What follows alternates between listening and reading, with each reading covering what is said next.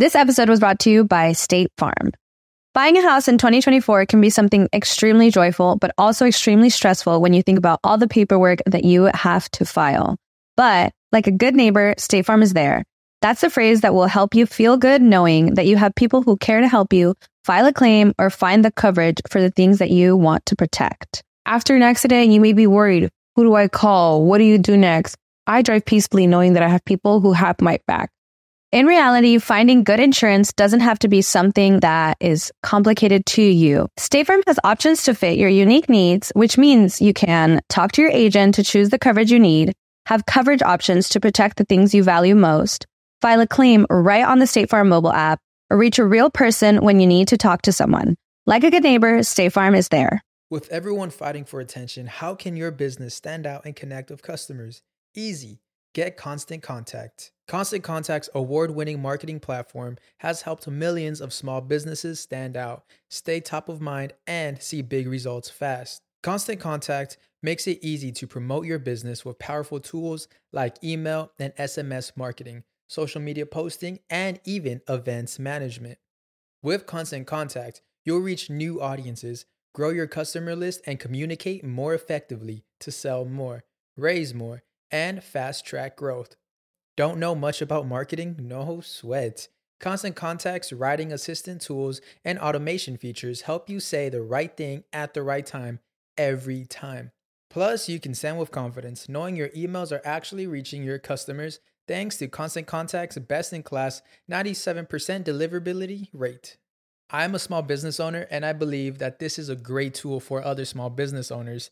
In small businesses, you need to create a team. And if you're starting by yourself, Constant Contact can be the team that you need. Tackle any challenge with Constant Contact's expert live customer support. Plus, everything's backed by the 30 day money back guarantee. So get going and start growing your business today with a free trial at constantcontact.com.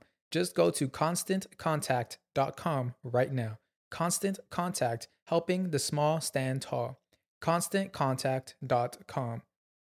Estás escuchando El Dolop, parte de Sonoro y All Things Comedy Network. Este es un podcast bilingüe de historia americana en el que cada semana yo, Eduardo Espinosa, le contaré un suceso histórico estadounidense a mi amigo José Antonio Badía, que no tiene idea de qué va a, a tratar el tema. Casi, güey. Casi. Casi. Mira, a mí hace dos episodios me olvidó respirar, güey. está bien.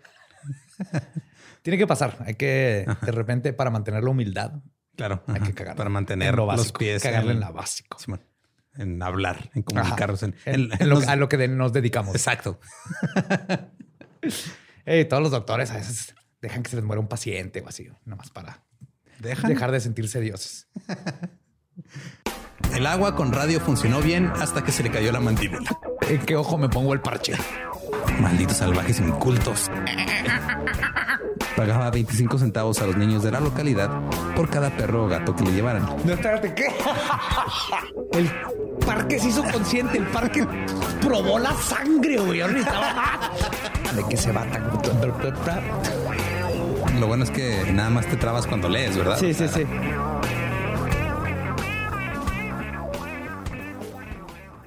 18 de diciembre de 1862. James E. Sullivan nació en la ciudad de Nueva York. Era hijo de inmigrantes irlandeses. Sus padres eran de clase trabajadora y él pues, tuvo una vida de inmigrante. Fue a la escuela pública. A los 16 años comenzó a trabajar en las publicaciones de Frank Leslie.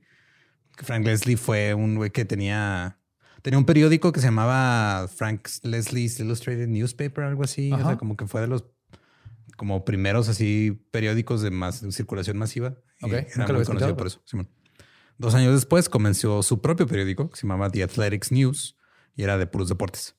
Continuó trabajando en Pelea entre perros, este, que otros deportes hay en esos tiempos. mm, Matar mapaches, matar ardillas, ajá, ardillas contra mapaches, matar nativos perros americanos. contra mapaches, nativos americanos contra mapaches. Los mapaches eran los que tenían el dominio de los el deportes. monopolio. Eh, continuó trabajando en publicaciones deportivas y eventualmente se dedicó a vender artículos deportivos también.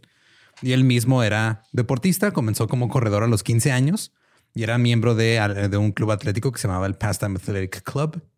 En 1888 y 89 ganó el campeonato del club. En 1888 también ayudó a establecer la Unión Atlética Amateur, que en inglés es la Amateur uh, Athletic Union, que se creó. Siempre tengo problemas con esa palabra amateur, amateur, Amateur. am- amateur, amateur. se creó para establecer estándares comunes para los deportes amateur y para quitarle control a la Asociación Nacional de Atletas Aficionados de América. Ok, sabían dos, dos deportistas llaneros, nomás Ajá. que uno era el Atlético. Una era la asociación y la otra era la unión. Entonces una tenía el poder y llegó la otra. Alguien tenía que quitarle ese monopolio a los mapaches. güey. Claro, güey. Sullivan era exactamente el tipo que se necesitaba en la lucha por ese control, porque cito, él era directo, evitaba el compromiso y prefería la franqueza honesta sin importar quién resultara herido. Nice.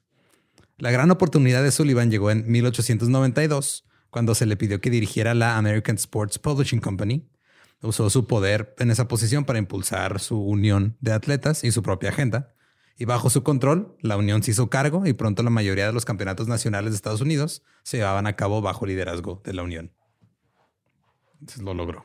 Poco a poco ya... Pero esto sigue siendo amateur. Claro. Se Ajá. gana dinero. No. Sullivan quería mostrar la supremacía del atleta estadounidense. Aplastó a todos los nuevos grupos deportivos que intentaban aparecer o salir adelante. Y luego en 1896 obligó a todos los atletas a registrarse y pagarle una tarifa a la Unión. Oh, shit, of course. Hey, Es el tipo de persona que hace eso. Es, es Estados Unidos. sí. Es, eh, pasa en todo el mundo. Come on. Haces una Ah, sí. organización y luego de repente empiezas a cobrar Patreon. y así. Oye. Dolom no tiene pero este no es, y no es sí, cierto. Y aparte no es a fuerzas. Ajá.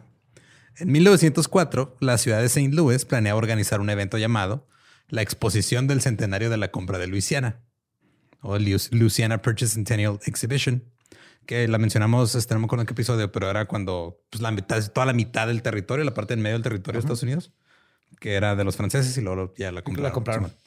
Era una feria mundial que iban a basar en la compra de Luisiana que ocurrió en 1803. Ahora, 1904 es 101 años después. No es un ¿Se les olvidó uno? Ajá. Y le iban a hacer en 1903. Pero dijeron, vamos a retrasarlo un año para que participen más estados, invitamos países extranjeros y hacemos una fiesta más grande.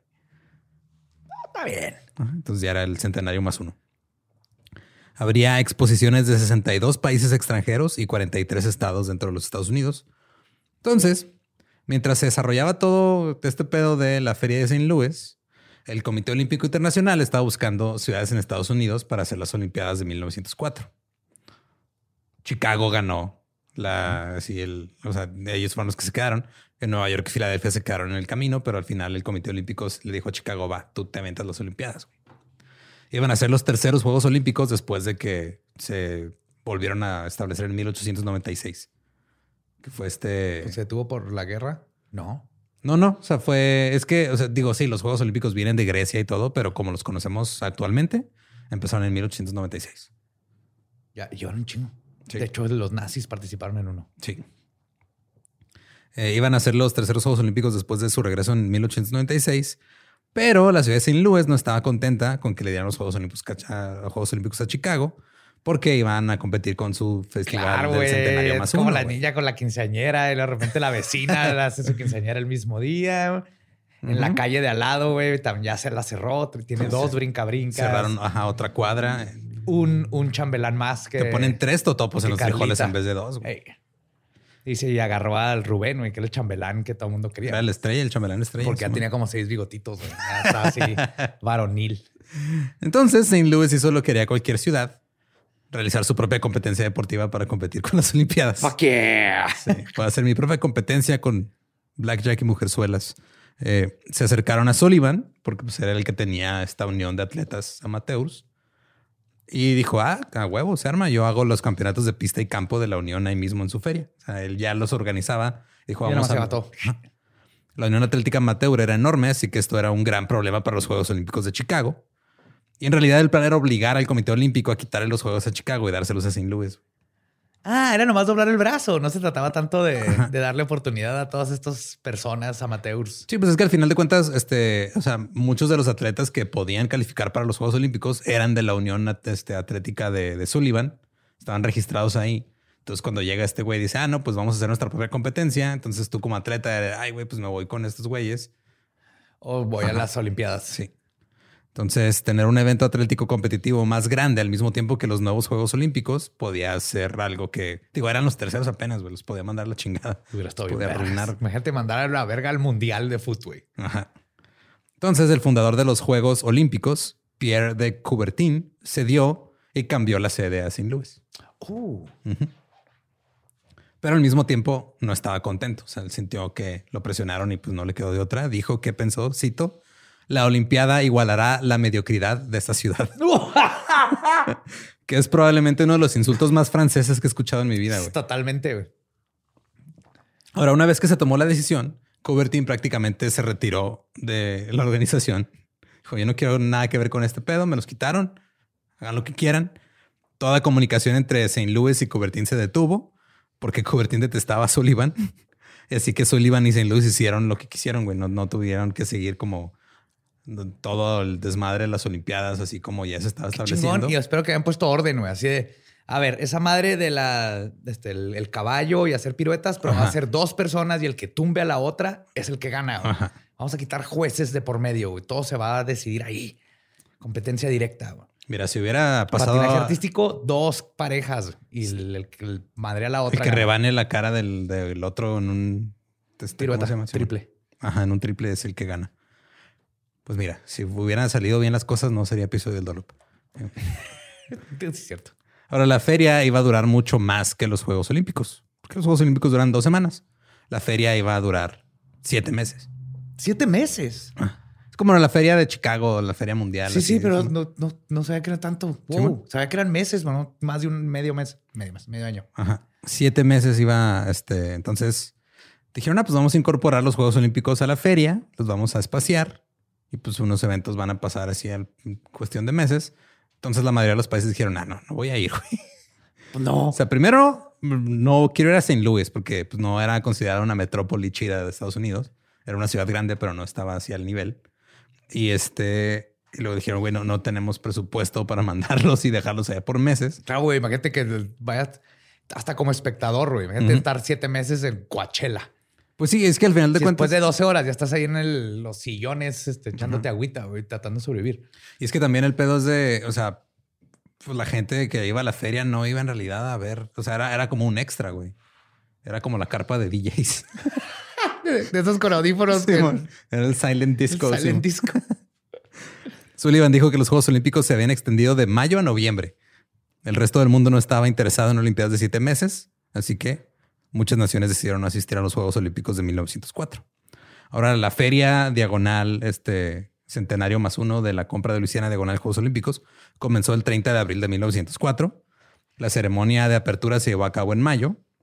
Después de muchos discursos de muchos políticos, comenzaron inmediatamente las competencias de atletismo y el estadio estaba lleno de espectadores, listos para ver atletas olímpicos competir. Fuck yes. Pero en realidad lo que estaban viendo eran los campeonatos de pista y campo de la escuela secundaria de Missouri. ¡Córrele, Josh! ¡Córrele, hijo! ¡Córrele! Córrele otro Josh, el que gane se queda con el nombre.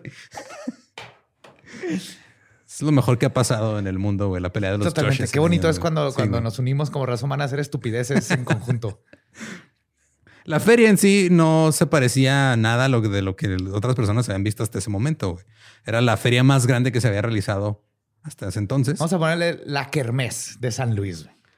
Es que sí estaba enorme, güey, la neta. Así, pero por lo que me estás diciendo, o sea, kermés es muy grande. Sigue siendo una kermés, sigues subiéndote a un ride de una montaña rusa de 6 metros de alto, que es más probable que te mueras ahí Pues en sí. una alta, pero es una kermés. güey. Eran 1272 acres, así era un chingo de lo que de instalaciones. Y las exhibiciones y atracciones incluían agricultura científica, arte, grandes inventos y descubrimientos, atletismo, salud, una exhibición que se llamaba Electricidad hasta 1904, que es apenas hasta donde iban.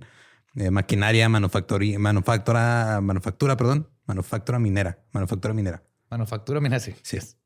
Minería, nuevos métodos domésticos y una exposición que se llamaba El progreso de la mujer desde la Feria Mundial en Chicago. Mírenlas, mírenlas, ya pueden usar pantalones. No lo creían, la gente decía que sería imposible. Pero no, ahí va una, ahí va una. Eh, de hecho, una, este, pues llegaron un chingo de, imagínate, güey, pues ahí eran los periódicos, eran los que rifaban en ese tiempo. Ajá. Entonces llegan todos los fotógrafos, empiezan ahí a pasar todo su tiempo. Llega Jessie Tarbox Bill de, de Buffalo, que era la primera fotógrafa mujer de noticias del país. Incluso cuando informó que se iba a ir a la feria de St. Louis a tomar fotos un rato, los periódicos de Buffalo informaron que Buffalo perdió a una de sus mejores mujeres profesionales temporalmente. Y luego llegó a St. Louis, solicitó un pase de prensa oficial en la feria, se lo negaron. Los funcionarios de la feria no creían que ya pudiera Oiga, ser lo es que que hacían los este, hombres. allá está la exposición de dónde han avanzado las mujeres. Se equivocó. Esto es para prensa. Ve cámaras en la exposición, ¿no? ¿Verdad? Jesse se puso en contacto con los periódicos locales con la esperanza de que uno lo contratara y le dieran su pase de prensa. Todos la rechazaron. Entonces regresó con los oficiales de la feria, con las muestras de su trabajo y finalmente la dejaron este, entrar. Pero fue tanto el desmadre que hubo que un periódico local publicó al respecto un titulado que decía mujer obtiene permiso para tomar fotografías en la feria. O sea, fue una noticia, güey, que dejaran entrar a una mujer con cámara a la ¿Qué feria. sigue? güey. ¿Que puedan votar? Por supuesto, eh, pues era una fotógrafa chingona y de las mejores fotos que existen de la feria Es de son ella. de ella. Claro. Fotografó, fotogra- fotografió las exhibiciones que había ahí como el órgano más grande del mundo, que era un órgano. O sea, Ah, un piano. no un, Un piano con tubos. Sí, no un órgano. No, un penezote, Ajá. no un pitón. No. También estaba el cubo de cedro más grande del mundo. estaba la cabaña de la infancia de Abraham Lincoln. Es una kermés, güey. Y la niña con cuerpo de lagarto, güey. Casi, que casi. falta. ajá. Y habían este, puestos con alimentos nuevos y locos, extravagantes, incluidos algodón de azúcar, Papas locas. mantequilla de maní, Oh. cereal de trigo inflado, para que no te masturbes, conos de waffle y la Dr. Pepper. ¿Dr. Pepper? ¿Desde ese tiempo? Sí, güey. Y así, What? prueben este nuevo refresco que, Que cura comadres, ¿no, güey? de seguro Por cura cosas y tienen menos cocaína. También en la feria estaba una exhibición que eh, estaba a cargo de Beautiful Jim Key. Era un caballo. Un caballo famoso. O sea, al caballo sí lo pusieron este, a cargo de algo y a una mujer no le querían dejar entrar a la, a la feria. Es que el caballo podía leer y escribir. ¿Qué? Eso decían sus dueños. Ok, sí, no, que lo hagan presidente de esa pinche feria. Yes. Sus dueños decían que el caballo podía leer, escribir, podía calcular el cambio. Si le dabas o si le dabas un billete así de 20 dólares, te decía, te lo dividía. podía hacer aritmética con números siempre y cuando fueran debajo de 30. O sea, nomás podía. Ah, bueno. Yo no puedo hacer aritmética con números de arriba de 30. güey. Y también podía citar pasajes de la Biblia ¿Qué? donde se mencionara un caballo nada más.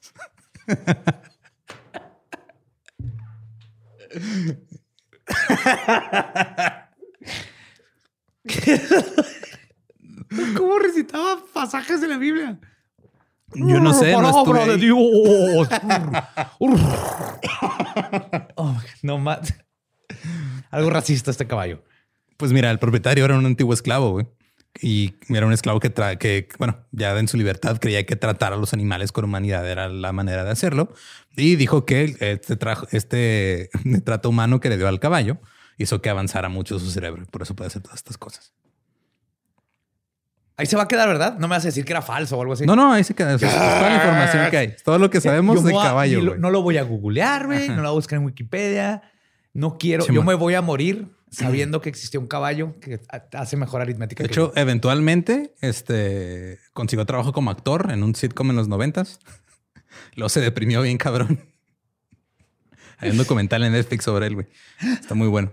Eh, y luego, como pues, era 1904, había cosas también muy raras, como una de las principales atracciones, que era la Villa Filipina. Exactamente lo que te imaginas. no mames. Sí, güey. Un grupo de filipinos ahí. Sí. Filipinos reales que vivían en su hábitat nativo que cubría hace 47 acres. Eran de la Les tribu Agorot. Casitas de paja y, Sí, y unas cuerdas ahí con unas llantas. Les gustan esas madres. sí. No eran los únicos. También había pigmeos de África Central. Había sirios. Sirios. Había turcos. What the Y había apaches. ¿Cómo es esto diferente? a- Oh my God. Zoológicos humanos, güey. Ya lo hemos platicado. Jerónimo, el- Ajá. ahí estaba, güey, en la exhibición. Andaba ahí.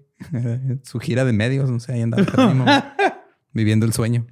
Y obviamente todas estas personas eran llamadas salvajes, porque pues era como Claro. se les conocía en ese entonces. Todo lo que hacían los salvajes en las exhibiciones era nomás estar ahí viviendo su vida, güey, mientras lo veía la gente, güey. Marta, ¿dónde dejaste mis calzones? Ah, cabrón. No, espérate, llegaron los güeyes. No, no, no. Oh, oh, oh, oh, oh. Ya, ja, ja, ja, guerra. Ja, ja, ja, ja. El objetivo de la feria de St. Louis era mostrar cuán asombrosamente avanzada era la gente de Estados Unidos. Y por gente de Estados Unidos, obviamente se refieren a la gente blanca en general, en comparación con el resto del mundo no blanco. Todo esto era parte del plan de marketing de la feria y tenía a cargo, perdón, no tenían a cargo el departamento de explotación, güey. ¿Qué es eso? Así se llamaba el departamento de explotación. Eran los que se encargaban de publicitar toda este, esta parte de las villas de ven a ver a los nativos filipinos. O sea, literal se llamaba el Ah, pero era la departamento. parte buena. O sea, no era de anti-explotación. Era literal del... No, literal así se llamaba. O sea, es estamos conscientes de que estamos explotando gente, güey. Entonces vamos a poner el departamento de explotación para que se encarguen de eso, pedo. Ey, no estás explotando bien a tu gente, ¿eh? Los vi dormidos ayer a las 2 de la tarde. Los turistas le están aventando palomitas. y los apaches no están yendo a agarrar las palomitas. güey. Eso nos vemos mal. Te va a multar a ti si tus apaches no se comportan más salvajes. Eh, James Sullivan fue nombrado el jefe del Departamento de Cultura Física de la feria y el propósito de este departamento era mostrar la grandeza del estilo atlético estadounidense. Sullivan pensaba que los angloamericanos blancos eran superiores en inteligencia y fuerza. Iba a utilizar la feria y los Juegos Olímpicos para demostrarlo. Entonces se convirtió en la Feria Mundial de Superioridad Racial, diagonal Juegos Olímpicos, diagonal centenario más uno de la compra de Luisiana. Llegan al caballo que puede recitar pasajes de la Biblia, pero nada más si salen caballos. Sullivan el headliner, güey. A huevo que Sí, el güey, pues, o sea, no, no puedes abrir con un caballo que recita pasajes de la Biblia. Tiene que cerrar a huevo, güey. Totalmente, güey.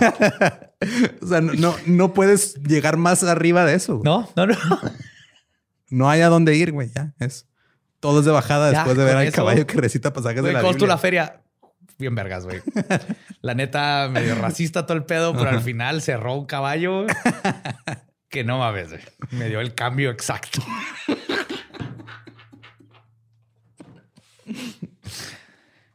Sullivan acudió al departamento de antropología de la feria y sugirió que combinaran sus esfuerzos. La idea era que los salvajes intentaran hacer las mismas hazañas atléticas que los atletas blancos entrenados y hábiles. Y Sullivan las llamó Special Olympics, ¡No! las Olimpiadas Especiales. Ya. El jefe del departamento de antropología dijo, le entro porque pues, me va a dar datos y me va a ayudar a hacerme un nombre dentro de este nuevo campo de estudiar a los seres humanos. Desafortunadamente no era tan fácil como parecía. Los salvajes, entre comillas, eran en realidad exhibidores pagados, güey. O sea, la, la mayoría estaban ahí trabajando. Ajá. Tenían agentes, algunos tenían productores que los llevaban y los representaban, güey. Y la mayoría de ellos no querían nada que ver con la idea culera de O sea, Sullivan. como güey. performance. Ajá. Muchos de ellos pensaban que la idea de los Juegos Olímpicos era ridícula. Otros querían que les pagaran. Por Sí. ejemplo, estaban los Ainu de Japón, que en la exhibición, esa parte de la exhibición de ellos era que trepaban árboles bien cabrón. Entonces tenían ahí árboles y se ponían a treparlos y la gente los veía y les aplaudía. Sullivan quería que este, compitieran con los demás, así para que vieran que los blancos podían subir los árboles más rápido que ellos. Ellos dijeron, pues va, pero págame, güey. O sea, no lo voy a hacer gratis. De esto vivo. Así Aprendan, gente que está haciendo podcast o es artista. Cobren por su trabajo. Eh, sí, mínimo por su tiempo, güey. Ajá. Pinten, diseño gráfico, lo que sea. Cobren por su tiempo. Y por lo tanto, algunas ideas de los eventos de las Olimpiadas Especiales, pues no sucedieron. Nadie quiso hacer waterpolo por algún motivo, güey. No sé si nomás porque es waterpolo o porque... Porque es waterpolo, güey. Nadie quiere jugar waterpolo a propósito. Pero pues siguieron planeando. Al cabo tenían un chingo de tiempo, tienen, tenían meses. La feria seguía con sus asuntos. El 5 de junio, por ejemplo, en la feria estaba prevista una corrida de toros. Hicieron un ruedo ahí dentro de las Ajá. instalaciones de la feria. Eh, había sido construido específicamente para esa corrida por el promotor Richard Norris y llamó a esto el estadio de Norris Amusement Company. Tenía capacidad para 16 mil personas. Ay, güey. Se construyeron un ruedo para 16 mil personas, nada más para que un güey hiciera su corrida de toros. Así de cabrón estaba la inversión en esta feria, güey.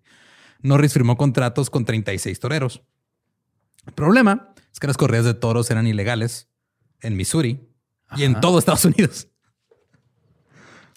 Upsi, algo que checar antes de Sí, presionado por grupos religiosos y por los grupos de defensa de los animales. No sé si fue antes o después de que fueran a defender a los niños también, pero el gobernador ordenó arrestar a todos involucrados en las corridas de toros. Espérate, espérate, espérate. 1800. 1904. 1904. Ajá. Y era ilegal la corrida de toros en. Estados Unidos. Y aquí en México todavía se hacen. Ajá. Eh, esta se la tenemos que dar a Estados Unidos, Pues mira, aunque se hayan tardado con los niños. el gobernador ordenó arrestar a todos los involucrados, pero Norris ya había vendido 8 mil boletos, güey. 8 mil entradas a dólar cada una.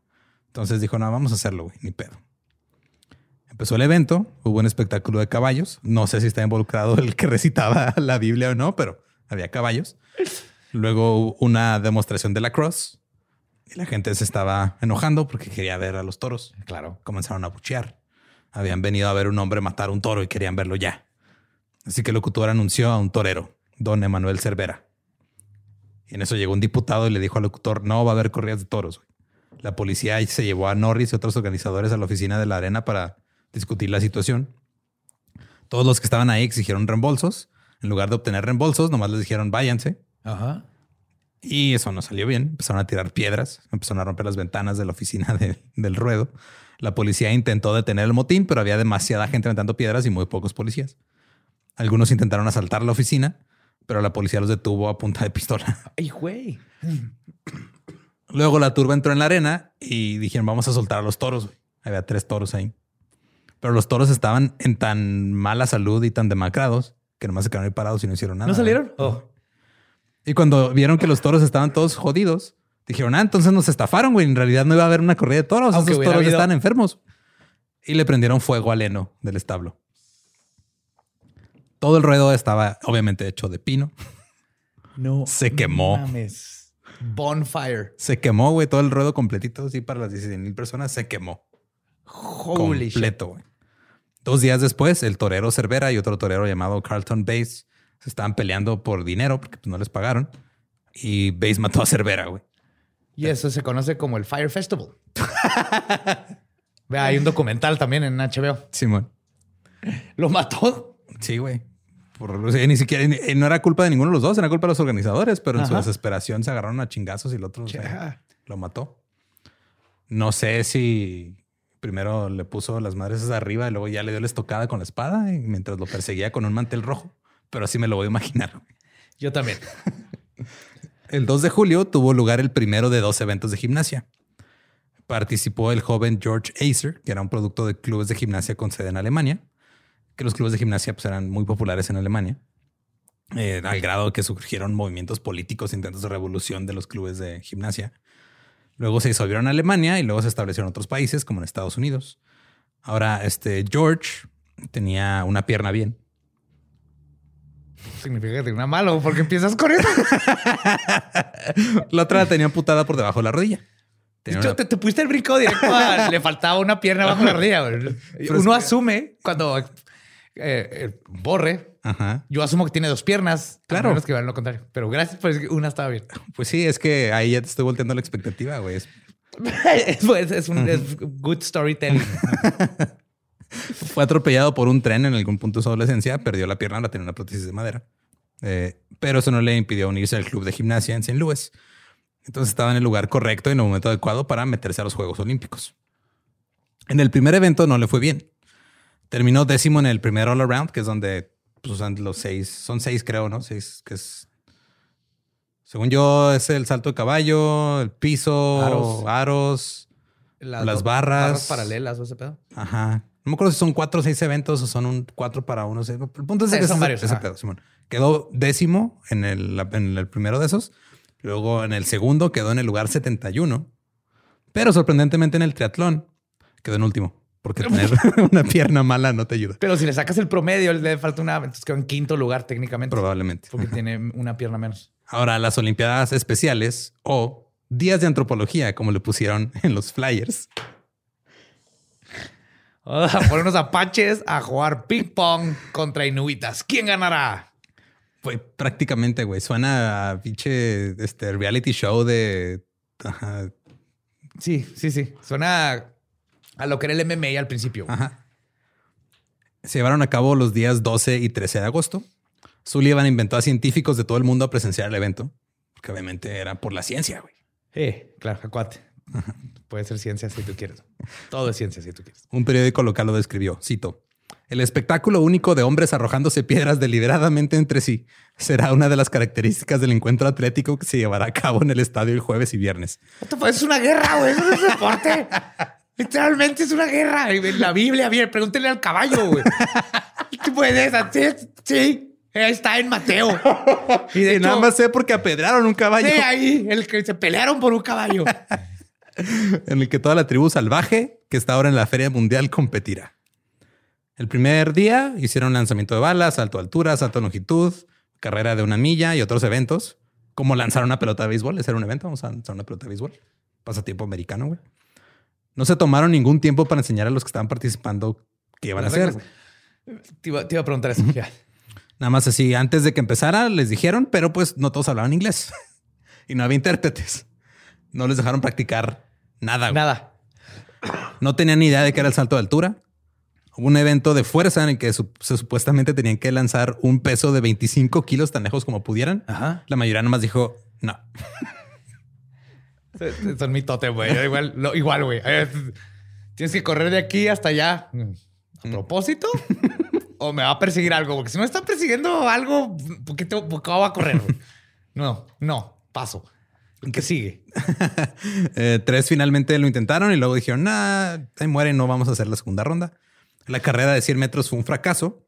Como todos hablaban diferentes idiomas, Nada más tratar de alinearlos en la salida fue un pedo. lo dispararon y todo. Sí, güey. dispararon, unos se quedaron congelados, otros se asustaron. a meter piedras. Otros sin darse cuenta de que era una carrera, nada más estaban deambulando por la pista. Güey. Esto es Monty Python, güey. Esto es Monty Python. Los que sí corrieron no sabían qué hacer cuando llegaron a la meta porque estaba ahí la cinta y no, no saben, pues, me quedo parado aquí, la rompo, ¿qué hago? La mayoría de los participantes ya cuando se dieron cuenta que era una carrera dijeron, ah, pues díganos bien, güey, vamos a hacerlo otra vez. Y no los dejaron. Tengo que admitir que suena mil veces más entretenido esas Olimpiadas que las normales, güey.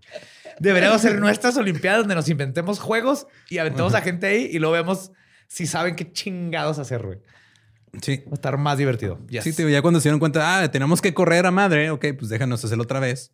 Dijeron no, porque, cito, viola el diseño de la investigación e invalida las, las comparaciones raciales con los atletas blancos. Fuck, eso va en contra de la ciencia, güey. Completamente. Tienes que probar varias veces. Todos figuraban en el informe oficial de los juegos según el país de origen y sus nombres, aunque en el informe había un pigmeo congoleño que tenía los dientes afilados y nada más le pusieron caníbal. Según la prensa, fue genial. El encabezado de la Los Angeles Times decía al día siguiente: gran diversión para los salvajes. Caníbal se comió tres pelotas. se supone que el segundo día sería mejor, porque era el día en el que Sullivan puso los eventos que consideraba savage friendly o mejores para los salvajes. Escalar árboles, tiro con arco, demostraciones de lucha, lanzamiento de barro. What? No sé, güey. Eh, no estado en la oficina, güey. ¿Qué más? ¿Qué más hacen estos güeyes, güey? Pues usan barro, ¿no? Para hacer como cosas. Sí, a huevo que lo avientan, güey. han de comer un chingo de bellotas, güey. Apúntale eh, comer bellotas, güey. Eh, competencia de comer bellotas. La, que la ponemos pateada de ardillas, güey. ¿La ponemos antes o después de la cross? No, antes de la cross, pero después de la pateada de ardillas. Porque todo el mundo va a querer ver qué tanto pueden lanzar una ardilla esos cabrones. Porque huevo que eso hacen todo el día. Porque no sé por qué consideraron. Soy científico, confío en mí, güey. Ah, claro, perfecto. No, sé por qué consideraron que la cross era algo que pusieron la cross. Sí, güey. En el día que era para. Eso ya no es deporte ni siquiera ahorita. Güey. Pues no. También tuvieron un concurso de jabalina porque pensaron que todos los salvajes sabrían cómo arrojar una jabalina. Güey. Oh my God.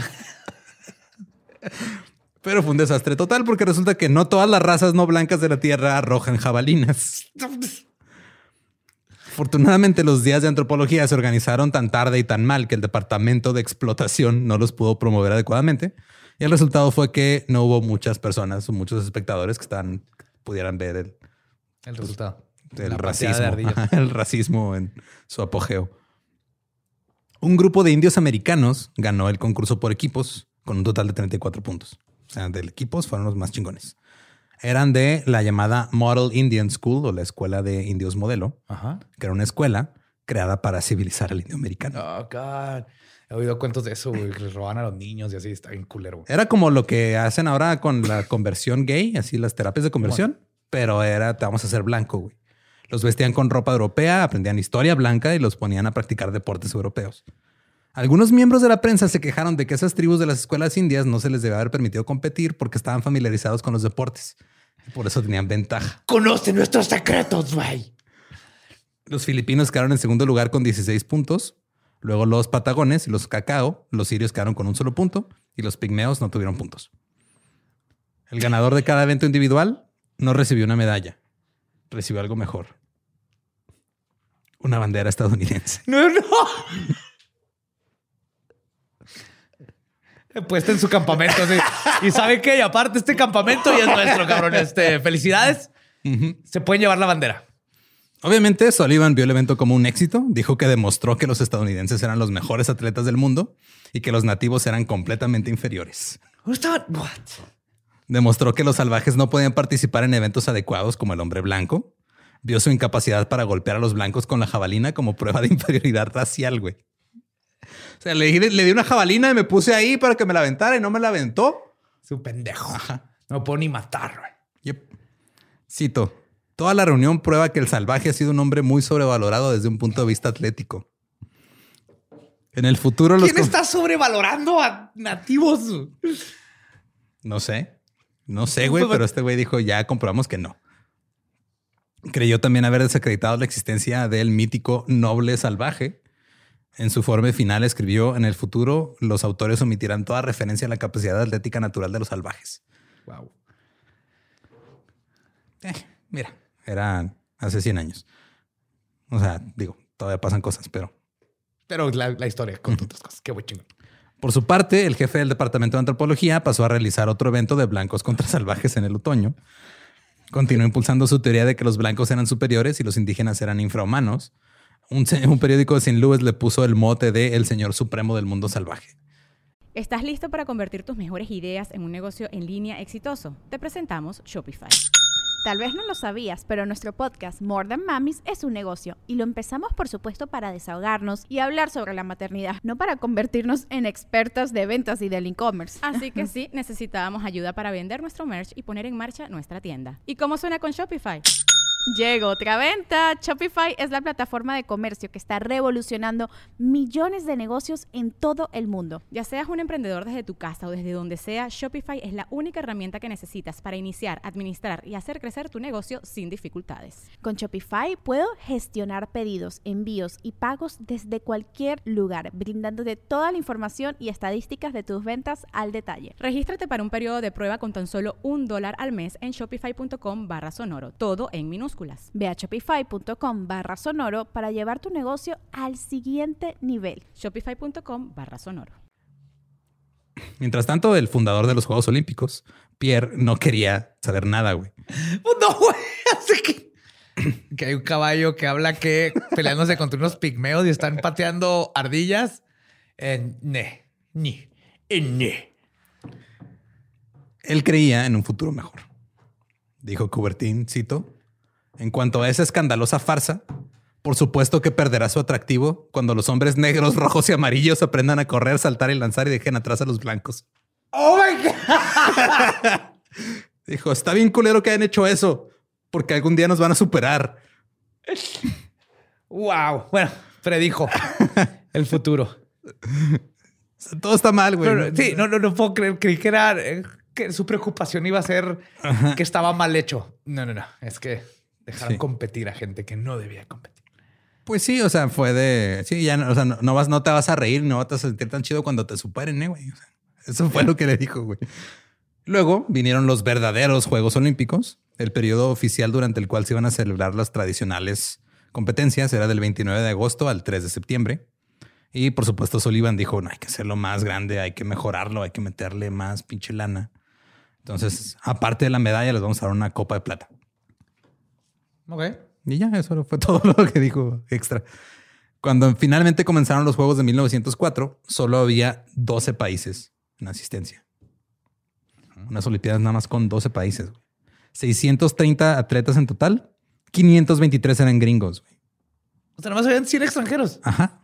¿Quién, déjame, ¿quién, quién se llevó más medallas? Híjole. Más del 50% de los eventos fueron entre puros gringos. Estos Juegos Olímpicos llevaron a la mayor cantidad de medallas en la historia olímpica de un país y es el récord se mantiene hasta ahora. Apenas te iba a decir que si lo siguen contando, lo siguen contando. Sí.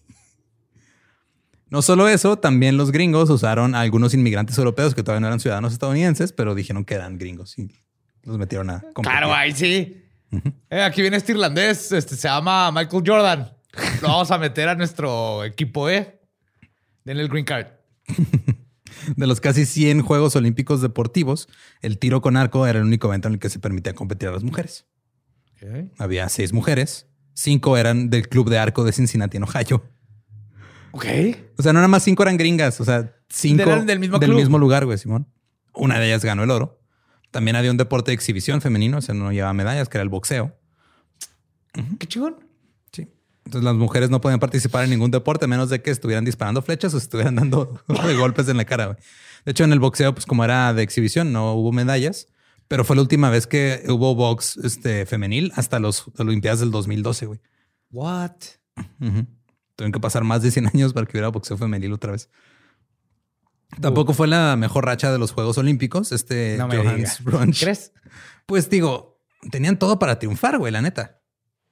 Ay, güey. O sea, tenían todo ahí, tenían. Sí. Digo, allá, eh, todo el mundo habla de la Villa Olímpica. Aquí está la Villa Filipina, güey. Por ejemplo, Johannes Brunch de Alemania terminó quinto en los 800 metros cuando era uno de los favoritos para ganar, pero estaba muy cansado en la última parte de la carrera. La razón por la que estaba muy cansado fue porque un día antes se alineó y corrió accidentalmente la carrera equivocada, güey, porque estaba todo mal organizado. No es cierto. Sí. Las competencias de natación se llevaron a cabo en aguas abiertas, ríos y lagos. Se hizo una carrera de estilo libre de 50 yardas para hombres en un lago artificial en Forest Park. Un húngaro llamado Sultan Halmach, que era quizá el mejor nadador de la época, ganó la carrera, derrotando claramente al estadounidense J. Scott Leary por media brazada. Pero un juez gringo declaró ganador al gringo. Sí, sí. Era el caballo. Claro. 20 dólares es el twist. Se hizo juez. los equipos de natación se empezaron a pelear. Después de que terminó la pelea, dijeron, ok, que se repita la carrera, güey. Halmach ahora le ganó por una brazada completa, no media. Entonces ya tuvieron que decir, no, que pues sí ganó. Luego hubo un evento llamado clavados elegantes. Clavados elegantes. Sí. Fancy diving. así se llama. Era popular en Alemania esta modalidad y en Suecia, donde uno intentaba hacer elaboradas hazañas gimnásticas en el aire antes de caer al agua. Un estadounidense ganó la medalla de bronce, pero los alemanes protestaron porque dijeron que sus cla- clavados habían sido más elegantes. Ese es mi problema con todos esos deportes que los juzgan jueces. A final de cuentas, desde eh, comprueba de que no fui más elegante. Yo traía sombrero de copa, güey, cuando caía en la alberca. Los estadounidenses argumentaron que ellos tenían mejores entradas al agua, pero los alemanes, los alemanes dijeron, a mí no me importa eso, güey. O sea, porque los alemanes se tiraban y hacían un chingo de piruetas y Y luego caían, caían. caían así como cayeran al piso, caían boca abajo de panza, güey. Y los estadounidenses sí, sí trataban de caer este, verticales. Que es lo que ahorita se cuenta. ¿no? Exacto. Bueno, entre otras cosas. Sugirieron para arreglar el pedo del tercer lugar hacer una batalla de clavados. Pero el alemán dijo, no, no le entro. Alfred Braunschweiger se llamaba. Dijo, no, estoy bien así. Entonces la medalla se la quedó al estadounidense George Sheldon. Y esta, o sea, esto cambió los clavados para siempre. Desde entonces es cuando se empezaron a enfocar en las entradas y en la técnica y en todo este rollo. En un evento de boxeo, un peleador llamado Carol Burton ingresó como peso ligero, ganó su primer combate. Burton era un boxeador popular ahí en el área. Luego se descubrió que en realidad no era Burton, era un güey que se llamaba James Bollinger, que asumió la identidad de Burton porque era popular y dijo, ah, pues si, si digo que soy Burton, los jueces van a decir, ah, es Burton, güey, es chido. ese tiempo está bien verga. Yo podía llegar a cualquier lugar. ¿cómo te llamas? A Cary Grant. Soy doctor y mecánico. Así de, güey, vienes de una granja y na- nadie te puede decir que no. Nope. No habían IDs. Cuando se dieron cuenta, lo descalificaron. Su siguiente oponente, Peter Sturholt, pasó a las semifinales. En las semifinales, Peter perdió contra Jack Egan. Egan llegó a la final y perdió la final, se quedó con la plata. Peter no consiguió nada porque terminó en cuarto. Pero un año después descubrieron que Jack Egan en realidad era Frank Floyd, otro impostor. ¿What? Entonces le quitaron la medalla y Peter, este, o sea, el, el- ¿Y se la dieron al original? no, o sea, porque el original no compitió, güey, Pero ahí está su nombre. Pero no compitió. Yo, lo hubiera, yo hubiera exigido mi medalla. Yo no peleé, pero en el papel dice que sí. Le quitaron la medalla a Egan. Se la dieron a Horn, que era el que estaba en, ter- en tercer lugar. Ahora ya está en segundo, le dieron la plata. Y, resulta que Horn era el caballo. Mejor historia con twists que has contado en el debate. Peter, que había quedado en cuarto, lo subieron a tercero, le dieron el bronce. Aun cuando el güey no ganó una sola pelea en todo el torneo. Ah, nomás por... por... Nomás por descalificaciones. Ahora, obviamente, el gran evento de los- las Olimpiadas, como casi siempre, era el maratón, que era el evento que como que une los días de las Olimpiadas griegas con las Olimpiadas modernas. Algunos de los corredores eran maratonistas legítimos que habían tenido éxito en otros maratones, pero la mayoría de los participantes eran corredores de media distancia, media distancia, perdón, o simplemente gente que dijo, ah, yo le entro. Es correr a propósito. Los favoritos eran los estadounidenses Sam Meller, Al Newton, John Lordon, Michael Spring y Thomas Hicks. Todos tenían experiencia en maratones. También estaba Fred Lors, que entrenaba de noche y era buen corredor porque trabajaba de albañil durante el día. Oh. Había conseguido el, el lugar en el maratón porque ganó una carrera de cinco millas. Esos eran los corredores legítimos. Entre los concursantes que nomás entraron a- al mame a ver qué pedo, había 10 griegos que jamás habían corrido una carrera en su vida. ¿Cómo? Pues son griegos. Pues no habían corrido. ¿No te eran- ponen a correr desde niño? Aparentemente no.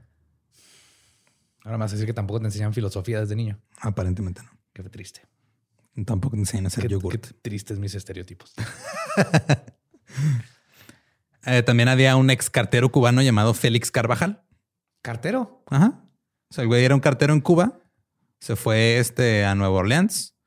En Nueva Orleans apostó su dinero, los dados, lo perdió. Se fue de Aventón a, a St. Louis. Llegó a las Olimpiadas, vio el maratón y dijo, ah, pues lo voy a entrar a ver qué pedo. Yo sé correr. Ajá.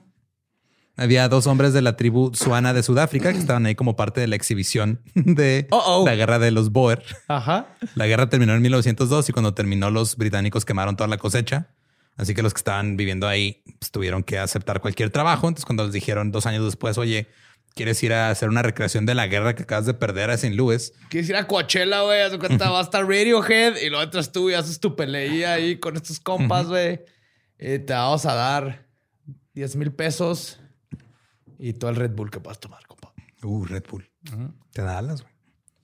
La exposición fue creada por un capitán que había luchado por los rodesianos en la guerra y se llevó a hombres, mujeres y niños. En la feria recrearon dos batallas de la guerra de los Boer. Eh, las recreaciones duraban de dos a tres horas y había 600 soldados veteranos de ambos lados de la guerra, güey. La guerra se acaba de terminar dos años antes. O sea, reviviendo su estrés postraumático. Sí, ahí, ajá. Holy shit. Entonces dos de los que estaban ahí dijeron, ah, vamos a entrarle también ahí al, al maratón. Imagínate que haces tu, tu peor set de stand-up, pues, así te da la verga. Y luego no te queda de otra más que un año después repetirlo, güey. Una y otra vez con la misma gente que el- no le gustó. Esa es tu vida ahora, güey.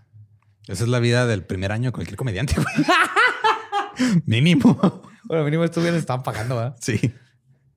Eh, los dos hombres que ingresaron al maratón provenientes de Sudáfrica eran, este, eran de raza negra y habían servido como mensajeros en la guerra. También acaban de participar en el evento de una milla en los días de antropología. Y en la guerra, como solían correr grandes distancias como mensajeros, dijeron, ah, pues a lo mejor y les va chido en el maratón. Entonces los metieron. El maratón fue de 40 kilómetros, no fue de 42. El martes 30 de agosto se, re- se realizó a la temperatura de 32 grados centígrados Ay, güey. o 90 Fahrenheit. Y los participantes debían correr por un camino sin pavimentar, Claro. puro polvo. Se decía que eran así, güey, dos, tres pulgadas de polvo, así casi siete, entre 5 y 7 centímetros de polvo suelto. Oh, shit. También en el camino había siete pequeñas colinas y en un área estaba llena de piedras.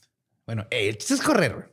Ahorita la tienen muy fácil con agua por todos lados, gente que te regala Gatorade, tenis acolchonados. sí, la neta sí, ya están demasiado mimados. Sí, me agarró un raramuri que hace un maratón, pero subiendo una montaña mientras cansa un venado, güey. Está bien cabrón. Pues de hecho mi papá era maratonista, así, así, Sí, cor- sí, sí. corrió varios maratones y siempre era de, ¿por qué? Guay. Ajá, yo también. Yo tengo una técnica de maratón. Se las voy a decir ahorita. La quiero probar algún día, pero no he tenido chance. En cuanto disparen, sales corriendo a madre, güey. A madre, lo más que les pueda sacar, porque todos, güey, todos caminan bien lento. Cuando ya te canses, te sientas. Acuéstate, échate agua, relájate. Te- Uno que otro te va a alcanzar. Pero luego vuelves a correr, güey. Y luego te vuelves a acostar y te sientas. Pero tú estás descansando, güey. Nomás les vas sacando distancia. Pero eventualmente te gana la tortuga, entonces ¿cuál es el, o sea, ¿cuál es el punto? Los corredores se alinearon en la línea de salida. El ex cartero cubano iba vestido con su camisa blanca de manga larga, pantalón de vestir largo, oscuro, su boina y un par de zapatos de vestir. Alguien llegó con unas tijeras y le cortó los pantalones arriba de las rodillas para que pudiera correr más fácilmente. Los dos sudafricanos iban descalzos. Era- ese güey se llamaba Alfred Nike. que luego empezó a hacer ropa y compitió con, con Carlos Adidas. Los de Adidas, ¿cuáles, cuáles son los que eran hermanos? ¿El de Adidas y quién más? ¿El de Puma?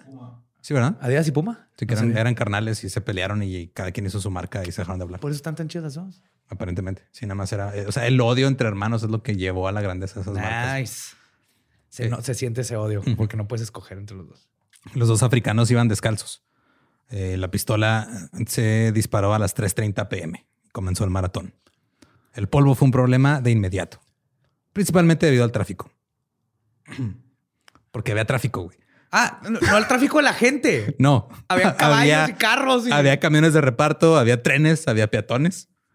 Tenías que ir esquivando gente. Digo, que la tiene fácil. Le cierran las pinches callecitas. No, no, no, no. Así debería ser, güey. Pinche ahí en el, en el- este, en la glorieta. Ahí en reforma, güey. O sea, eh, como lo hora hacen, ajá, como lo hacen, pero no era pico. Ahora Simón. pico, güey. Te traes un pinche Uber ahí en medio. Había, iban autos con entrenadores y médicos que conducían al lado de los corredores, así, pues, quedito. Y esto nada más levantaba más polvo. Sí, aparte de respirar, me Ajá. imagino esto de la chingada. Era un pedo que empezaran a respirar. Así que los corredores con frecuencia tenían que detenerse a toser. Lors, el albañil, se adelantó, se adelantó rápidamente.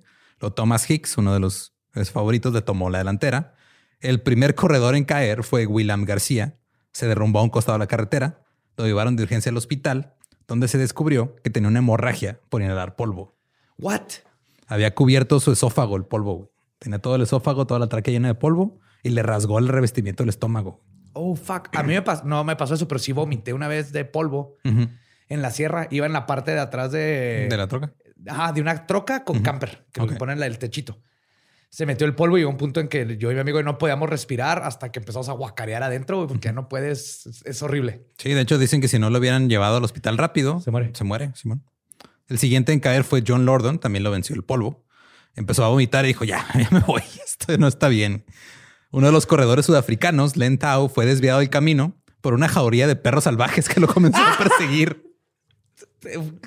Reforma, güey. Te digo, güey. La tiene muy fácil, güey. En reforma serían de las ratas que salen de noche, esas que miden como dos metros. Sale una pinche rata, de repente hay un payaso ahí haciéndote malabares en- enfrente, güey.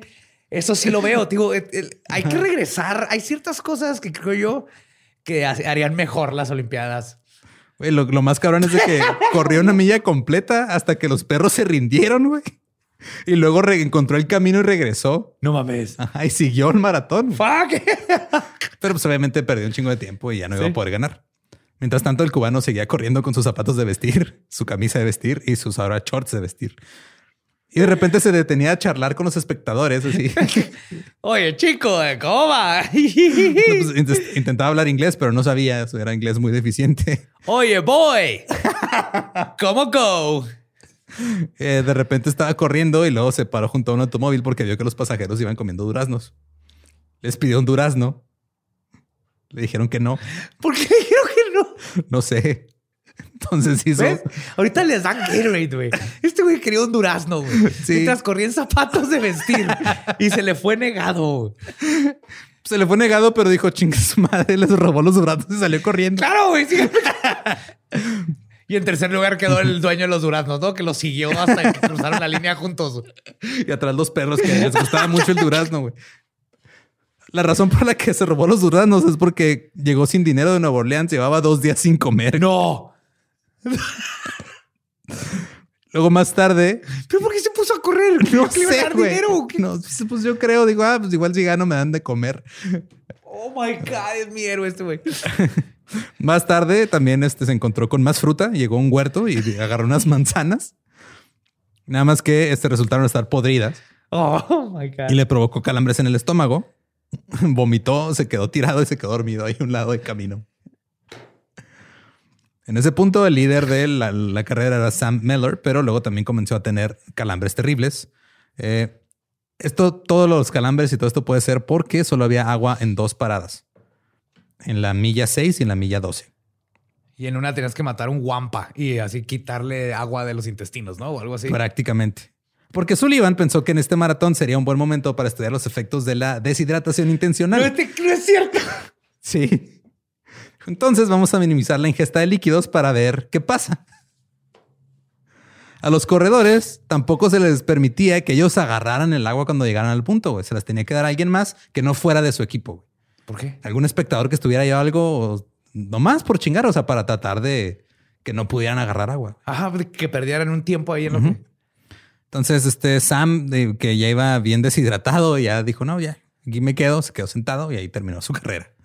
Lors, el albañil, también tenía calambres, como por ahí de la milla 9, iba en cuarto lugar, se rindió y pidió un automóvil que iba pasando por ahí que lo llevara. Entonces subía al carro y luego nomás iba así al mismo ritmo de los corredores, pues pasaba y lo saludaba. Y sí cuenta, ¿no? No, Porque, come on. no, no cuenta. Si, si le vas, si vas moviendo los piecillos dentro del carro al mismo ritmo que los demás, yo digo que debería de contar. No sé, güey. Yo digo que debería de contar. Tal vez si, si, si en vez de un carro fuera una camioneta y adentro hubiera una caminadora. Y vas Tal adentro. vez. Ajá, Ok. y vas adentro en la que tal vez. Pero ya, mira, mira, estoy seguro que hay gente maratonista que está escuchando esto que nos va a decir. pues sí, básicamente aplicó un. ¿Quién fue? Fue un candidato del PRI, ¿no? Roberto Madrazo. un- ¿Fue madrazo? Fue Madrazo, ¿ah? ¿Fue madrazo? güey? Yo me acuerdo porque mi papá estaba bien encabronado porque él era maratonista, güey. Dijo, este pendejo, ¿cómo va a votar por un güey que me mintió con un maratón y que más me va a mentir? Claro. Eh, mientras tanto, Hicks iba a la cabeza, era también de los favoritos. En la marca de las 10 millas empezó a pedir ayuda. Tenía ahí un par de hombres que iban acompañándolo para darle ayuda. Les pedía agua, pero no le pueden dar. Lo que pudieron hacer por él fue limpiarle la boca por adentro con una espo- esponja empapada con agua destilada tibia. Oh, guay. Pues porque tenía un chingo de polvo, O güey. sea, era lo sí, que pero ajá. tibia. Bueno, bueno. Mira, si eso es de hace culero, a las 17 millas, que él seguía pidiendo agua y ayuda, le dieron un cóctel de claras de huevo con estricnina. Con veneno para ratas, güey. Porque imagínate que... Para matar el calambre, obviamente. Claro, porque imagínate que vas tú corriendo, güey, 30 grados, las Olimpiadas. Sí, yo supongo que el agua está tibia por el- la Sí. temperatura ambiente. Vas deshidratado, güey. Hay un chingo de polvo, hay calor, estás esquivando perros. Eh, ¿Qué necesitas? duraznos, manzanas podridas, uno que otro carro, güey. Y de repente, ¿sabes qué? Se me antojan claras de huevo con estricnina, güey. Yum. Ahora, la estricnina, pues obviamente es tóxica, pero en ese momento se utilizaba como estimulante en dosis pequeñas. O sea, eh, es un Red Bull. Algo así. 1900. ajá. Pero se, se- se utilizaba como estimulante porque hacía que tu cuerpo reaccionara, porque tu cuerpo se daba cuenta que se estaba muriendo a la verga, güey. O sea, era. ¡Wow! y como este, no había reglas sobre el uso de drogas y doping, pues no había pedo. Claro, Siguen sin haber, güey. Digo, en teoría. Ajá. El coche de Lors, que con el albañil todavía iba por ahí, este, y se averió como por ahí del kilómetro 38, güey, 39. El güey se bajó, ya no tenía calambres y siguió corriendo. Yeah, güey. Digo, Rebasó a Hicks, que iba hasta enfrente. ¿no le dijo nada? Uno de los miembros del equipo de, de Lors le dijo, salte, güey, del camino. Eh, pero él siguió corriendo y fue el primero en entrar al estadio y cruzó la línea de meta en menos de tres horas totales. La multitud empezó a gritar, "An American won. Así un, un estadounidense ganó. Bajó la hija del presidente Roosevelt, que estaba ahí, a poner una corona de flores en la cabeza. Los, los oficiales se dieron cuenta de lo que había hecho. Y Lors estaba así de, güey, pues que yo nomás, la neta, fue, o sea, nomás estoy haciendo esto por mame. O sea, Sí, claro. Yo no sabía que estos pendejos me iban a... Simón. Bien, Flores. Sí, de hecho, el güey, o sea, el, primer Red Bull, güey, eh, Nike, ya tenemos a Jackass ahí, güey. Es una todo, gloria estas Olimpiadas. eh, dijo Lors y dijo, no, yo sé que no gané, nomás entré por entrar. La multitud le empezó a buchear. Dijo, todo era una broma, güey. Yo no iba a aceptar la medalla de oro. O sea, yo nomás quise entrar por el mame, güey. Yo venía cagado de risa en el carro. Obviamente lo descalificaron. De vuelta en, lo- en la carrera, Hicks todavía seguía eh, en la- a la cabeza. Cuando Lors lo pasó, le dijo a su equipo, güey, lo van a descalificar, tú síguele, no hay pedo. güey". Pero ya estaba bien jodido, estaba pálido, estaba cojeando, probablemente porque estaba envenenado. Ajá. Le llegó la noticia de que Lors había ganado, siguió avanzando. Y ya cuando le confirmaron que había sido descalificado, comenzó a esforzarse para correr más. Entonces su equipo de apoyo dijo, ah, güey, necesitas más claras de huevo y más estricnina. Pero, pero, como ya es lo último, güey, vamos a dar brandy. ¡Yeah! Le dieron brandy, le empaparon agua encima y pareció que ya estaba alerta de nuevo y aceleró Claro, el paso. Un funcionario de la carrera escribió más tarde, cito, durante las últimas dos millas de la, de la carrera, Higgs corría mecánicamente como una máquina bien engrasada. Sus ojos estaban apagados, sin brillo. El color ceniciento de su rostro y su piel se había intensificado. Sus brazos parecían pesos bien atados. Apenas podía levantar las piernas. Sus rodillas estaban casi rígidas. Iba diciendo, mátenme. ¿Cómo me detengo? Mátenme. Sí, güey. O sea, se le olvidó a su cuerpo cómo dejar de correr. Dejar de güey. Higgs comenzó a alucinar. Empezó a decirle a su equipo que ya no podía, que él empezó a creer que todavía le faltaban otras 20 millas. Dijo, no, no puedo. ¿Cómo voy a correr otras 20 millas? Comenzó a, rocar, a rogarle al equipo que le dieran comida. Luego se quiso acostar, pero no lo dejaron. Y luego vio así como entraba en un, en un medio arco de madera, güey. Entonces estaba su esposa con un queso y sus 36 hijos ratas, güey.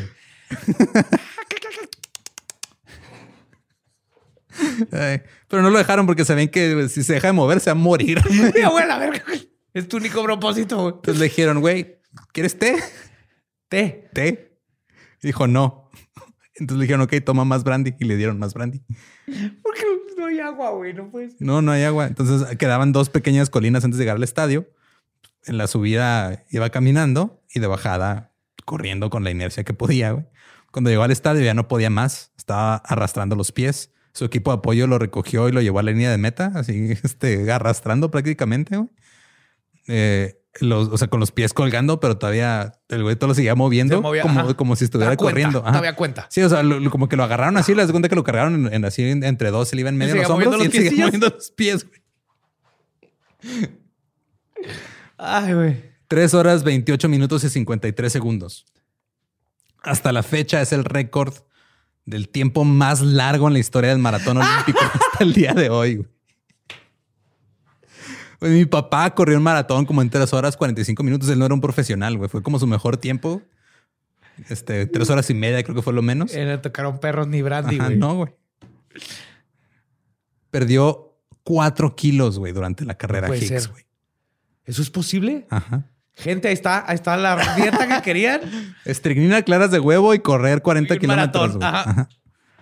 Dijo que era el recorrido más difícil que de, de- de su vida y que las colinas pueden destrozar a cualquier hombre. Nunca corrió en otro maratón. No, güey, a la verga con esas chingas.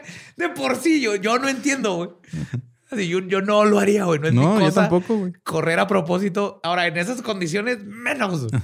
Si hubiera tomado una dosis o dos más de estricnina, se hubiera muerto. güey. Claro. De los 32 corredores que empezaron la carrera, 18 no la terminaron. Y no los fue- encontraron nunca jamás, güey. Así no. uno se lo comió la jauría, güey. Hay uno que sigue corriendo de unos perros todavía hasta la fecha. güey. Otro lo cazaron unos pigmeos y se lo llevaron al museo de pigmeos allá en Papanuguea. El cubano, aún con todo y su siesta y sus zapatos de vestir, quedó en cuarto lugar. no, es cierto. Sí. Amo a este señor. yes. Nunca había estado tan contento de mi ascendencia cubana como ahorita, güey. Esto, esto es épico, güey. Len Tao, el de Sudáfrica, el que fue perseguido por perros, quedó en, en, este, en noveno lugar y su compa quedó en doceavo. Noveno, de aparte que se desvió. Simón. Sullivan estaba enojado con Lors por lo que hizo de meterse y, y todo el desmadre que provocó y la unión lo suspendió de por vida. Pero meses después le anularon la suspensión con el argumento de que estaba sufriendo de locura temporal Por andar corriendo. ajá, y que era un bromista conocido. Dijeron, "Ah, este güey es bien cagado, Eh, le gusta hacer bromas. Es el Borat, güey. Y un año después ganó el maratón de Boston en 1905. Ahora sí bien. Ahora sí bien. Oh, cool. El propio Sullivan dijo que volver a realizar un maratón sería indefendible en cualquier terreno, pero sería histórico. pero pues hasta la fecha sigue habiendo maratones. No, sí, es que está bien cabrón. O sea, mis respetos totalmente para la gente que corre maratones. Ahora no todo terminó mal, güey. Estuvo un final feliz hasta cierto punto. George Iser, el gimnasta de una pierna, En la segunda competencia de gimnastas el 29 de octubre, ganó seis medallas en un día, tres de ellas de oro. Contra normal, no había división, que eso está bien chingón. Una de ellas fue por el salto de caballo, que en ese momento todavía no ponían el trampolincito, güey. Yes. El güey con una pierna de palo ganó el salto de caballo. Y lo saltabas y luego le tenías que dar dinero y te decía cambio. Eh, tenía, güey, sé que ya dice un chingo, pero me aventaste. Dije, ya no voy a hacer bromas del pinche caballo. Simón. Pero camano, camano. Lo brincas y seas 1.24. Pasaron 104 años para que alguien participara otra vez con una prótesis en las Olimpiadas, en el 2008. Fue esta, fue una sudafricana también. Ajá. En- De hecho, en el 2008 Sí me acuerdo de ella, no me acuerdo el nombre. era Natalie se llamaba. Era una nadadora. En el 2008 participó, quedó en los Paralímpicos, ganó como cinco medallas. Creo que quedó sexto, séptimo en, los- en las Olimpiadas. En ese año, supuestamente también este, este Pistorius iba a entrar, pero no pero lo mató a su esposa. No, eso fue años después. En el 2008 iba a entrar, pero no lo dejaron que porque si se le salía una prótesis iba a lastimar a alguien en la carrera. Entonces entró en el 2012 y fue cuando ya se volvió famoso y todo. Y ya en el 2013 o 14 mató a su, a su novia porque la confundió con un intruso. No, no, hay un, hay un documental, se llama Kingsman. Simón. Y ahí ves lo que pasó. Eh, la Feria Mundial Diagonal Celebración de la Compra de Luisiana de Centenario más uno Diagonal Juegos Olímpicos Fue Racistas. un éxito, güey. Voy a decir que fu- fuera el racismo en los deportes fue un éxito rotundo, güey. Rotundo éxito. Entretenimiento, güey. Es- Totalmente. Te digo que es una feria, güey. es la kermés. La kermés de Luisiana. estuvieron a una de hacer carrera de costales olímpica, güey. Sí, güey. Y cazar gente ahí en un puestecito. güey. Finalizaron el primero de diciembre de 1904, duró siete meses. La feria fue considerada un gran éxito porque más de 19 millones de personas asistieron en total durante los siete meses. Wow. Dos años después, el Comité Olímpico eh, revisó la protesta de los alemanes sobre los clavados elegantes. Se anuló el resultado y declararon un empate en el tercer lugar. Pero de todos modos, pues te digo lo de los clavados. Ya de ahí o sea, se dijeron, ah, mira, pues regular". está, está chido lo que hacen los gringos, está chido las piruetas que hacen, los juntamos, los dos en tercer lugar y ahora que se haga la disciplina en Que alrededor de esto. reglas. Ajá. Los próximos Juegos Olímpicos se celebraron en Londres en 1908 y este siguió el patrón de los gringos siendo unos idiotas. Eh, en la ceremonia de apertura, el abanderado estadounidense se, dejó, se negó a bajar la bandera ante el rey Eduardo. Porque siempre que están los... Los o sea, reyes inclinan, ¿no? sí, o sea, siempre que van pues, de ante los mandatarios del país, este, inclinan la bandera como una señal de respeto Claro. en todas las que se han organizado. Eh, de hecho, hay una leyenda urbana, güey, que este, el güey que trae la bandera dijo, esta bandera no se va a bajar por ningún este, rey, de, rey humano, una madre así. Ajá. No earthly, the flag will not dip for no earth- earthly king, algo así. Totalmente Falsa. man- no hay manera de comprobarlo. Ah, ok. Se cree que este güey más bien este, no lo hizo porque le cagaban los irlandeses y dijo, "Ah, voy a insultarlos de cierta forma. Eso Pero- tiene todo el sentido más en esos tiempos, güey. Pero ya en 1940 se formalizó y hasta la fecha Estados Unidos son los únicos que no bajan la bandera en ninguna Olimpiadas para mostrar respeto. güey. ah, o sea, en lugar de que lo sigan haciendo, les dieron permiso de dejar Sí. de hacerlo. Ahora, ya cuando fue el pedo de las Olimpiadas en las que participaron los nazis, tampoco ahí la bajaron. Ya tenían años que no lo hacían, pero de ahí, ajá, ya de ahí se tomó como, ah, güey, este pedo lo vamos a dejar esa traición porque fue un chingate Hitler. güey. Eso se llama, Eduardo, Reescribir la historia a tu favor. un happy accident. También. happy accident. Yes. En Londres también hubo maratón. Y como hubo maratón, también hubo estricnina. Eh, te salía un pinche asesino en serie, unas prostitutas con gonorrea. Ya a Jack the You Ripper. want my pie? You want some of my pie? Un corredor italiano. Chingo de anguilas en el piso tiradas. Anguilas. En, ¿Cómo eran la- en las que te daban en la jarra todas culeras? ¿Pickled? Jellied. Ah, no, aparte es que hay, hay anguila Sí. en gel- hay gelatina, Gelatina. de anguila. Que no es gelatina de anguila, es gelatina con anguila adentro. güey. Ajá. Ajá. Sí, por la no le veo que- diferencia de esa madre a la capirotada, así que no me voy a burlar, nomás es extraño. Ok. Eh, Un corredor italiano entró a la última vuelta del maratón en el estadio, se cayó dos veces y luego comenzó a correr en sentido contrario. El güey andaba bien pinche cansado y en estricnina, güey. Ah, ¿te llenas de esa madre? Simón. Eh, y los jueces le dijeron, vete para allá, güey, allá es. Y como lo ayudaron los jueces, pues lo tuvieron que descalificar. Oh. Entonces, el estadounidense que llegó en segundo lugar fue el que dieron la medalla de oro. Sullivan siguió siendo alguien influyente en los inicios del movimiento olímpico, a pesar de que el presidente del comité seguía odiándolo, pero este pues, podía impulsar su agenda porque pues, Estados Unidos, quieras o no, tiene poder. ¿Eh? Entonces, el güey como que nunca lo aceptaron en el Comité Olímpico, pero durante los Juegos Olímpicos de Londres consiguió el puesto de secretario del Comité de los Estados Unidos. Es el poder de los sindicatos. Y dijo, ah, güey, tengo que demostrarle a la gente que yo estoy aquí para apoyar a nuestros atletas. Entonces, se puso a protestar todo, güey, en los eventos. Protestaba casi, casi una protesta diaria, al grado de que lo de la prensa está diciendo este pendejo que está haciendo, está protestando por cosas que en el caso, güey. Se transformó en un político mexicano güey, que queja todo. Yes. Ya después, este, pues la- para los Juegos Olímpicos de verano de 1912, eh, por fin se les permitió a las mujeres clavadistas y nadadoras competir. Estados Unidos tenía una nadadora muy buena llamada Aida Schnall, pero Sullivan, que se aferró a ser un pedazo de mierda, no permitió que participaran las mujeres estadounidenses. Nomás por sus huevos. Nomás por sus huevos, dijo, "Nee, no, que se queden ahí, aquí, haciendo cosas de mujeres. Van a andar ahí en la piscina y luego de repente, si andan ahí en sus días, la van a pintar toda de roja y luego... Aparte, yo leí en Medicine Monthly que el trampolín les tira el útero. sí, Y luego va a haber un útero ahí en la alberca y cómo lo agarras, nadan a madre los pinches úteros. Que hecho fuera de pedo, lo platicamos en el pelo, los úteros que un güey de también hace como ocho años decía que, ah, ya, pues, este, que no había salto en esquís por las mujeres. Por- pues, por- sí. En fin. Sullivan finalmente murió el 6 de septiembre de 1914 en el hospital de Monte Sinaí, en Nueva York, después de una operación en sus intestinos. Y pues las Olimpiadas siguen. Se pospusieron por la pandemia, pero ya van a pasar en, en Tokio supuestamente. Y van a regresar con jaurías y ahí les vamos a mandar una lista a los organizadores del Olimpiadas, cómo hacerlo mejor. Sí, unas jaurías de perros salvajes que te persigan. Nada más una milla, güey, como este güey. Mira, las milla. Olimpiadas van en el camino de los Óscares. A todo el mundo le está valiendo verga, güey, la neta. ¿A quién le importan esas madres? Fuera el foot. Lo ven nadie. Pero Pero. si entrenamos, tenemos. ¿Cuánto falta el año que entra? No es este año, güey. O sea, ya es. Pero se cancelaron, ¿no? Ah, el pasado. Ajá. Ajá, sí. Bueno, si se van a hacer, pues tenemos meses para conseguir un caballo entrenado que te pueda dar el cambio y regresarle la gloria a las Olimpiadas. Make Olympians great again. Lo único que se me ocurre ahorita, así nada más pensando así de, así de rebote, güey. Que toda la, así que sea todas la- las, las competencias de, na- de natación sean también en aguas abiertas, específicamente donde fue el derrame nuclear. Sí. O, y si tiene que ser en las albercas cerradas, que metan un chingo de pescaditos, de esos que se siente bien raro, güey. Yes. Para que te asusten. Porque te ¡ah! ¡ah! ¿Han estado- ¿Has estado en el mar y te toca algo? ¿Algo te roza la pierna? Eso, güey.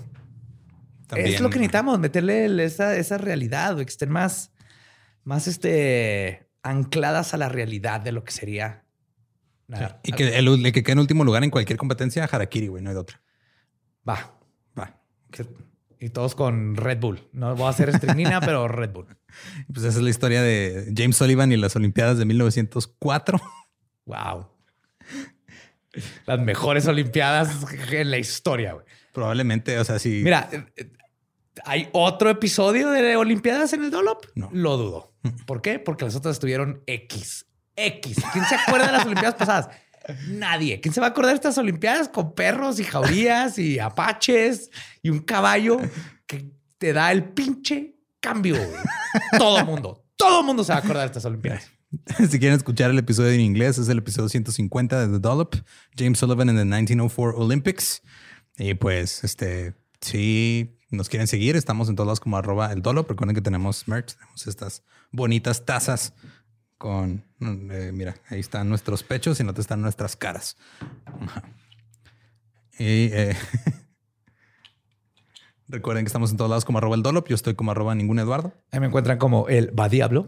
Y recuerden que si no conocen su historia, están condenados a que un caballo les dé mal el cambio. ¿Estás listo para convertir tus mejores ideas en un negocio en línea exitoso? Te presentamos Shopify. Tal vez no lo sabías, pero nuestro podcast More Than Mamis es un negocio y lo empezamos por supuesto para desahogarnos y hablar sobre la maternidad, no para convertirnos en expertas de ventas y del e-commerce. Así que sí, necesitábamos ayuda para vender nuestro merch y poner en marcha nuestra tienda. ¿Y cómo suena con Shopify? Llegó otra venta. Shopify es la plataforma de comercio que está revolucionando millones de negocios en todo el mundo. Ya seas un emprendedor desde tu casa o desde donde sea, Shopify es la única herramienta que necesitas para iniciar, administrar y hacer crecer tu negocio sin dificultades. Con Shopify puedo gestionar pedidos, envíos y pagos desde cualquier lugar, brindándote toda la información y estadísticas de tus ventas al detalle. Regístrate para un periodo de prueba con tan solo un dólar al mes en shopify.com barra sonoro, todo en minúsculas. Ve a shopify.com barra sonoro para llevar tu negocio al siguiente nivel. Shopify.com barra sonoro. ¿Estás listo para convertir tus mejores ideas en un negocio en línea exitoso? Te presentamos Shopify. Tal vez no lo sabías, pero nuestro podcast More Than Mamis es un negocio y lo empezamos por supuesto para desahogarnos y hablar sobre la maternidad, no para convertirnos en expertas de ventas y del e-commerce. Así que sí, necesitábamos ayuda para vender nuestro merch y poner en marcha nuestra tienda. ¿Y cómo suena con Shopify? Llegó otra venta. Shopify es la plataforma de comercio que está revolucionando millones de negocios en todo el mundo. Ya seas un emprendedor desde tu casa o desde donde sea, Shopify es la única herramienta que necesitas para iniciar, administrar y hacer crecer tu negocio sin dificultades. Con Shopify puedo gestionar pedidos, envíos y pagos desde cualquier lugar, brindándote toda la información y estadísticas de tus ventas al detalle. Regístrate para un periodo de prueba con tan solo un dólar al mes en shopify.com barra sonoro, todo en Ve a shopify.com barra sonoro para llevar tu negocio al siguiente nivel. Shopify.com barra sonoro.